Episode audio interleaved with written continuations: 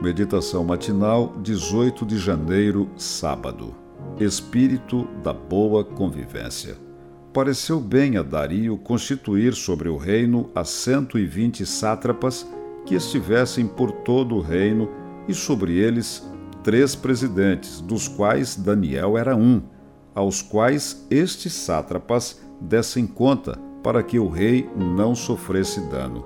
Daniel 6, 1 e 2. A julgar pelas notícias divulgadas diariamente, as dificuldades enfrentadas pelos governantes do mundo não são apenas causadas pelos opositores, mas explodem nos desvios éticos de seus aliados ou membros da própria equipe. Não é o caso nos aprofundarmos nessas questões aqui, mas é óbvio que governantes inteligentes devem escolher auxiliares que estejam acima de acusações.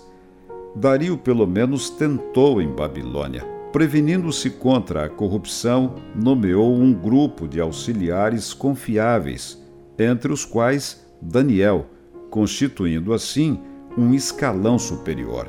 Eram os presidentes responsáveis pelas ações dos 120 sátrapas, supervisores regionais com os quais o rei dividia a autoridade. Essa era uma posição de muita responsabilidade.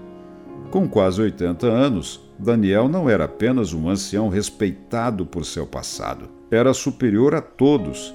Então, o mesmo Daniel se distinguiu destes presidentes e sátrapas, porque nele havia um espírito excelente e o rei pensava em estabelecê-lo sobre todo o reino. Para Deus, o que conta é o caráter. Devido à integridade de Daniel, o Senhor achou por bem tocar o coração do rei e assim agraciar seu servo com uma promoção.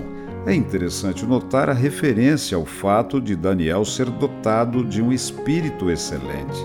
Certamente ele era movido pelo Espírito Santo mas a observação aqui é sobre sua atitude para com os que o cercavam. Dotado de espírito excelente, era um homem de fácil convivência. Grosseria, autoritarismo, deslealdade, nariz empinado e peito estufado não o descreviam. Tinha caráter nobre. É significativo que ele não tenha revelado o mínimo sinal de má vontade para com os outros dois homens também designados presidentes. Poderia ser tentado a vê-los como concorrentes e tramado a queda de ambos, limpando a estrada de sua ascensão profissional. Aconteceu o contrário. Então, os presidentes e os sátrapas procuravam ocasião para acusar a Daniel a respeito do reino, mas não puderam achá-la nem culpa alguma, porque ele era fiel e não se achava nele nenhum erro nem culpa. Foi acusado falsamente em uma trama bajuladora que levou Dario a emitir o decreto que lançou Daniel na cova dos leões. Em nenhum momento ele se abalou, e Deus o recompensou por sua fidelidade, como ele sempre faz.